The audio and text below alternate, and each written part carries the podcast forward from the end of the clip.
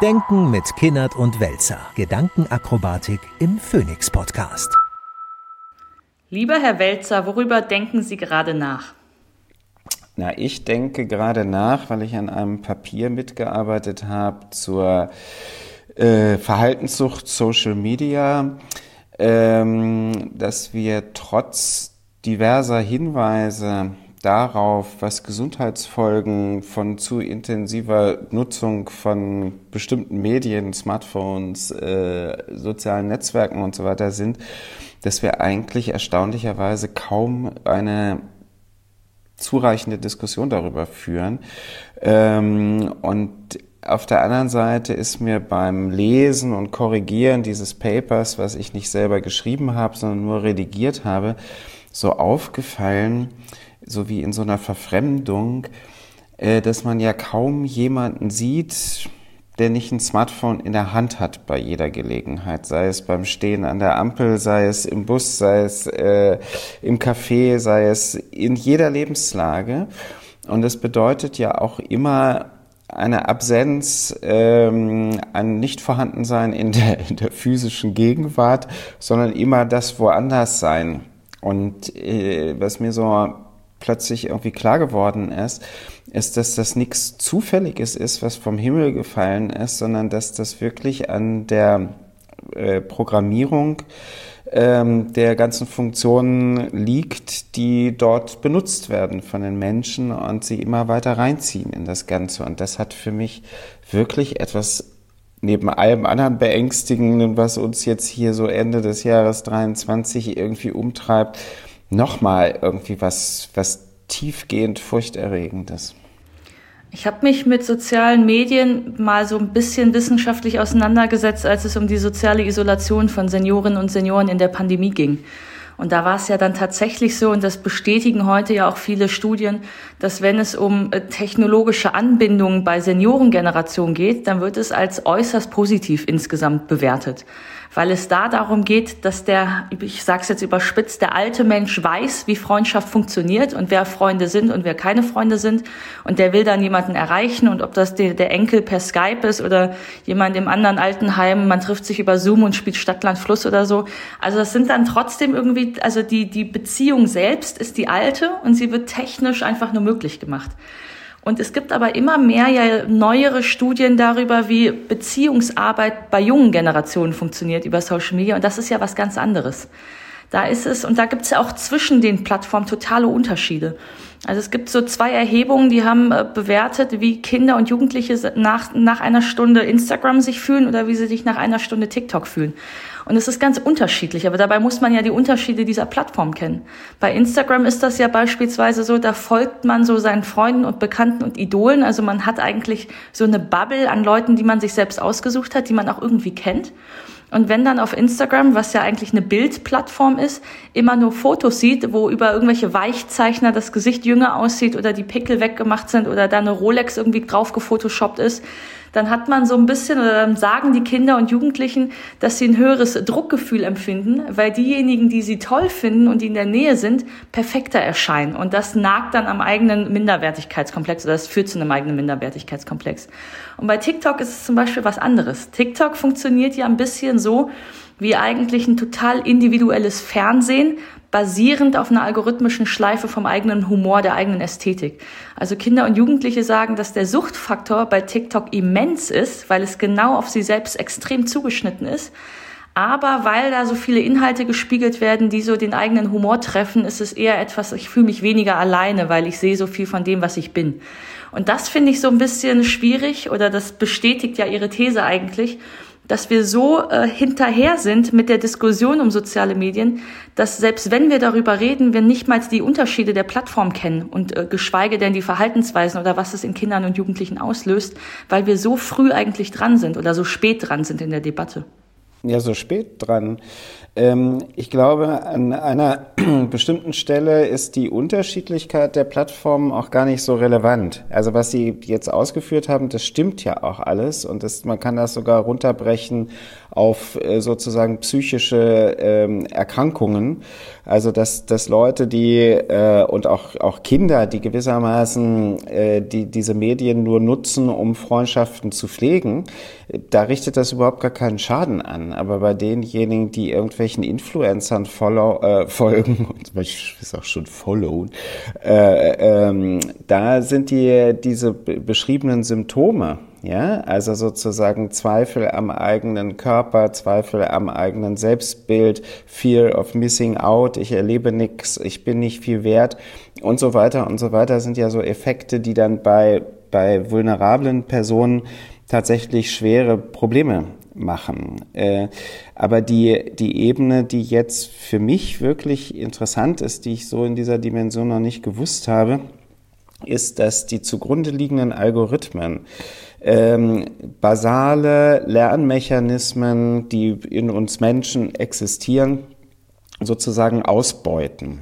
Ja, und äh, das tun sie alle, weil der Zweck dieser Ausbeutung dieser Lernmechanismen ist, die, die, die, Kinder und Jugendlichen und natürlich auch die Erwachsenen möglichst lange bei sich zu behalten. Die sollen ja das eigene, äh, die eigene Plattform am besten niemals verlassen. Und so sind die Dinger programmiert, dass sie beispielsweise durch bestimmte Überraschungseffekte, durch Nicht-Kalkulierbarkeit und so weiter das Dopaminsystem aktivieren und sozusagen unkalkulierbar Belohnungen ausschütten oder anbieten, erlebbar machen und dann sozusagen die Erwartung auf weitere Belohnungen generieren, die aber nicht genau abschätzbar kommen, was man einen äh, als User dann da bei der Stange hält und so. Und das ist schon pervers. Und zwar insbesondere deswegen, weil das natürlich prägt. Also wenn Erwachsene äh, in dieser Weise konditioniert werden, ist das halbwegs noch vertretbar, weil deren Gehirn schon fertig entwickelt ist und die synaptische Architektur gewissermaßen äh, komplett verschaltet ist. Bei sich entwickelnden Gehirnen ist diese Wirkung solcher Sachen bis heute noch ganz unabsehbar. Das heißt, was da gewissermaßen als Störung ähm, implementiert wird und etabliert wird, das kriegst du ja nicht wieder weg hinterher.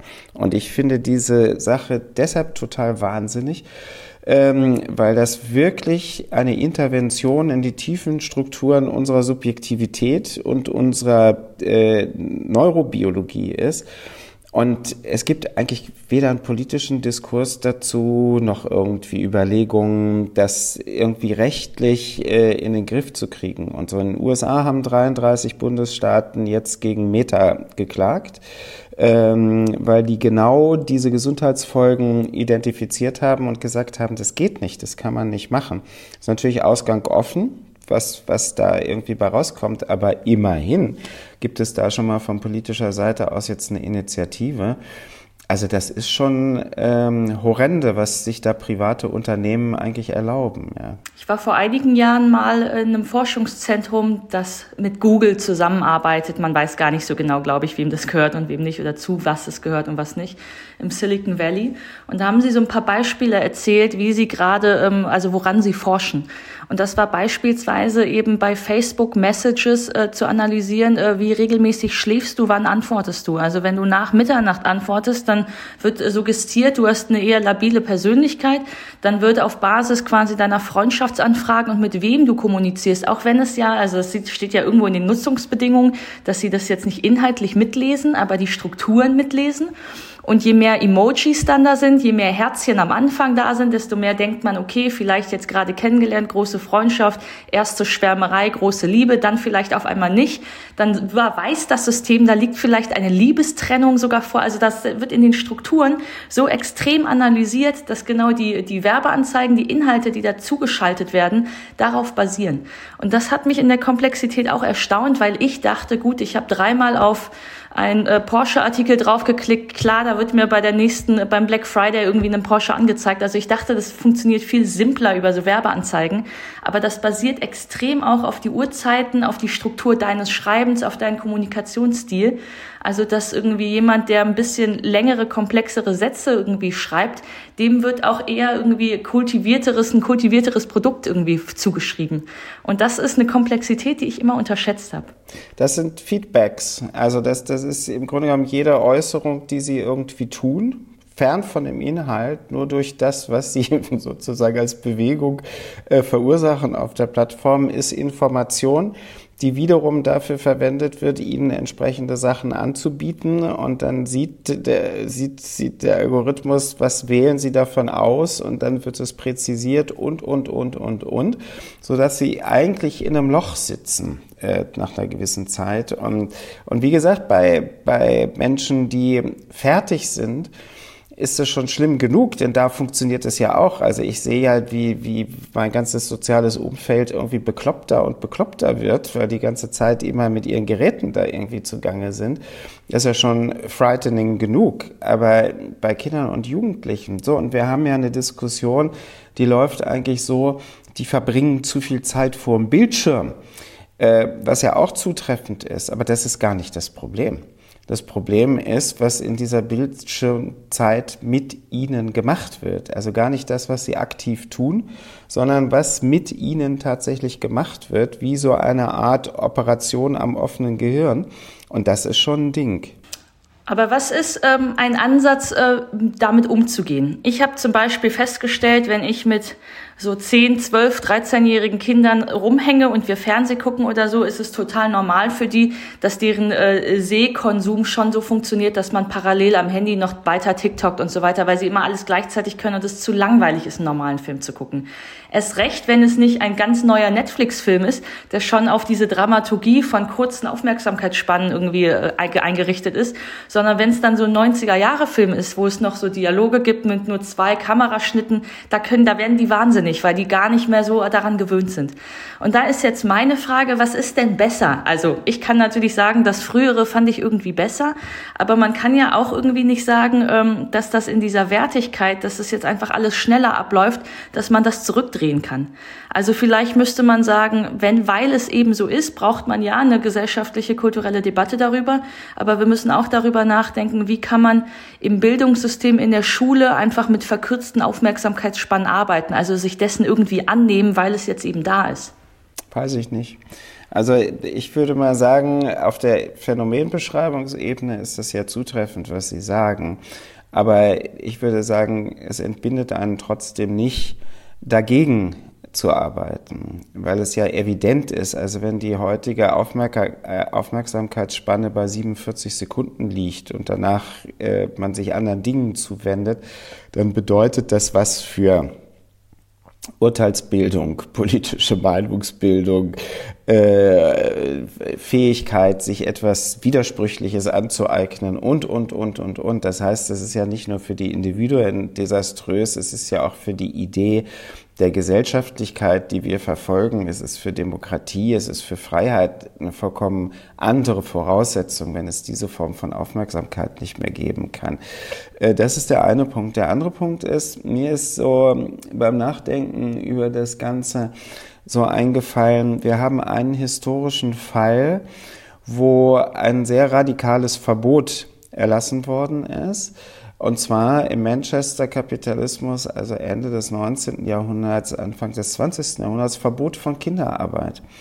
Warum hat man Kinderarbeit verboten? Das haben ja die Kapitalisten nicht gut gefunden, äh, weil die Arbeitskraft der Kinder, Zwölfjähriger in den Minen und sowas, wurde ja gerne ausgebeutet. Die kosteten fast nichts und waren auch sozusagen willig oder willfährig und leichter quälbar. Ähm, der Grund war ganz einfach, weil man gesehen hat, dass auf diese Weise die künftigen Arbeitskräfte ausgehen. Äh, weil Kinder sich unter diesen Bedingungen nicht entwickeln können. In dem Fall mehr körperlich als psychisch. Und hier haben wir den parallelen Fall, was nicht die Ebene der Körper so sehr betrifft, obwohl es da natürlich viele, viele, viele Folgen inzwischen gibt mit einer vollkommen sozusagen äh, defizitären Körperbeherrschung, rückwärts gehen oder all diese Sachen, Purzelbaum schlagen, trivialste Sachen. Äh, aber das ist gar nicht das Primäre, sondern die Kolonisierung äh, findet ja hier nicht am Körper statt, sondern am Gehirn. Und ähm, da ist ja die Frage, was hat das eigentlich mittelfristig für Folgen? Was werden diese Menschen können und nicht können, die da äh, sich heranbilden auf diese Art und Weise? Und deshalb wäre ich hier an so einer Stelle äh, als Gesetzgeber, würde ich den Versuch machen, so restriktiv zu sein, wie es nur irgendwie geht. Und zu sagen, es darf gar keine Plattform geben, äh, die Verhaltensdaten zu kommerziellen Zwecken auswerten. Punkt, Ende aus. Das ist eine radikale Forderung. Da sagt dann jeder, wie, was redet der denn? Wie kann denn das sein? Naja, nur weil man das für ein Naturgesetz hält. Aber es gibt doch auch Sachen, die muss man vor jeder Form von Kommerzialisierung einfach fernhalten. Und das gehört für mich dazu. Also für mich ist die Frage interessant, welche Konsequenz hat es, also welche Erwachsenen werden aus diesen Kindern. Und da glaube ich eben nicht nur ähnlich Ihres Beispiels aus dem Manchester-Kapitalismus, dass das Erwachsene werden, die weniger ökonomisch äh, leistungsfähig sind, weil sie dadurch halt in vielleicht viel kürzeren eben Abständen sind, wechselhafter sind, weniger resilient sind für alle möglichen Herausforderungen. Sondern für mich ist ja auch spannend, dass das äh, ja, dass das ja sehr isolierte Straßen im Internet sind. Also wir verbringen so viel Zeit wie nie dort. Und das sind ja keine objektiven sozialen Straßen, die es ja analog auch nicht gibt. Also es ist ja schon klar, dass wenn ich in einem reichen Viertel am Bürgersteig stehe, treffe ich, mache ich andere Erfahrungen als in einem armen Viertel. Also ganz so objektiv ist es draußen ja auch nicht. Aber es ist so dermaßen selbst designt in irgendwelchen Facebook-Gruppen, in Telegram-Gruppen mit den Werbeanzeigen, die man bekommt, weil ja eben das Geschäftsmodell ist, ich soll am längsten draufbleiben. Also suggeriert mir der Algorithmus eine Echokammer. Und dadurch baut sich meine Resilienz so stark ab, dass ich ja gar nicht mehr demokratiefähig bin. Das ist ja das, was mich am meisten interessiert. Dass die Debatten auf Twitter oder wo auch immer, dass die keine Debatten sind zwischen Leuten, die sich sachlich austauschen und diskutieren, sondern da wird so ein, da, da besteht so eine pädagogische Erziehung in die eine Richtung eigentlich bevor, dass wenn man dann am Ende des Tages auf jemanden trifft, der irgendwie anders denkt, kann man gar nicht mehr diesen gemeinsamen Boden finden. Und dann wird es ja auch demokratierelevant. Und das finde ich interessant. Und da ist aber trotzdem bei mir die Frage, der politische Umgang, kann man das jetzt verbieten, weiß ich nicht. Ich finde es ja allein schon interessant, wenn man mal überlegen würde, wie kann man denn alternative Straßen im Internet bauen? Also wie kann man eine Plattform, die zum Beispiel genauso benutzeroberflächlich aussieht wie Twitter, so umgestalten, dass nicht nur dieses logische System von Viralität besteht, also der eine äh, Tweet, der eine Beitrag, der die meiste Aufmerksamkeit erzielt, der steht immer übereinander, so, das ist ja zum Beispiel total destruktiv für eine Gesprächsführung. Also man, das System der Viralität ist ja eigentlich ein logisches System, das der Gesprächsführung widerstrebt. Und da könnte man ja auch einfach mal ein paar auch soziale Experimente machen, weil wir so oder so viel Zeit und auch gemeinsame Zeit im Internet verbringen werden. Welche alternativen Modelle und Plattformen gäbe es eigentlich, die dort vielleicht auch einen Kennenlernen ermöglichen, eine Verbindlichkeit ermöglichen, eine Solidarität ermöglichen? Da habe ich das Gefühl, ist die Debatte mir so ein Stück weit zu schwarz und weiß. Ja, trotzdem ist es natürlich kein Naturgesetz, dass alles, was es gibt, überhaupt äh, dafür da ist, dass irgendwelche Companies das ausbeuten. Äh, ganz grundsätzlich. Also insofern sind ja Dinge, wie Sie sie jetzt angerissen haben, sind ja auf nicht kommerzialisierten Plattformen viel besser zu realisieren. Ja, und äh, es gibt ja noch was, was Perverses im Hintergrund. Also es ist ja einfach so pervers, dass der ganze Schwachsinn mit diesen ganzen unabsehbaren Folgen wirklich nur dafür veranstaltet wird, dass man Werbe, Werbung schalten kann. Ich meine, das ist doch eine Kulturstufe, äh, aus der kommt man, aus der Niederung kommt man doch gar nicht wieder jemals nach oben. Das ist doch das allerletzte, das ist doch das Blödeste, was man überhaupt haben kann. Also der ganze Zauber wird nur veranstaltet dafür, dass irgendwelchen Leuten besser irgendwelches Zeugs angedreht werden kann, äh, was sie sowieso überhaupt in ihrem Leben gar nicht gebrauchen können. Das, das ist ja was total Verrücktes. Und auch darüber spricht eigentlich gar keiner. Ja, das ist so, na, na, na, na, großer Wirtschaftsfaktor, wahnsinnig interessant, Innovation, aber dass das Ganze wirklich wie, also das ein Pavlovsches Universum, was da hergestellt wird, ähm, dass da nur mehr Speichel fließt und dieses Speichelfließen wird dafür ausgenutzt, dass man den Leuten Plunder angedrehen kann. Das ist doch keine Welt, in der wir leben wollen. Ich glaube sogar, dass es noch viel gefährlicher ist. Und zwar, wenn ich jetzt in den letzten Wochen gerade nach diesen, ähm, nach dem, nach den Konflikten in Gaza und in Israel mir eben diese ganzen Inhalte anschaue. Also da geht's für mich eben nicht nur, und das ist ja plump genug, irgendwie so eine Konsumgeschichte, sondern auch wie aus dem Ausland oder in einer globalen, digitalen, nicht reglementierten, nicht restriktiven Welt, wie dann dort auch Propaganda und Ideologisches gedeihen kann. Also irgendwie, und da auch ja mit Tausenden, ob das jetzt russische, chinesische, welche auch immer Bots sind, da irgendwie so einen Meinungsschwall suggerieren, der gar nicht da ist. Irgendwie die Bots tausend Tweets in eine propagandistische Richtung absetzen, die anderen aber alle gesperrt werden. Dann da irgendwie Fake-Profile sind, die irgendwie suggerieren, dass das junge deutsche Schüler sind. Dabei ist das irgendein Bot aus Saudi-Arabien, keine Ahnung. Und dass da quasi ja auch so eine Art von ja, Wertekampf, Wertekrieg fast stattfindet der aber so unterm Radar ist, weil er halt eben so versteckt ist. Und ich glaube, dass da ist auch ganz wichtig, dass wenn wir über einen Gesetzgeber reden oder über die Lehrer reden in der Schule, dass die Eltern ja auch immer mit allem irgendwie einverstanden sein müssen. Und die Eltern wissen ja aber teilweise auch gar nicht, was da passiert, weil das in so einer Geschwindigkeit sich ja auch alles neu entwickelt.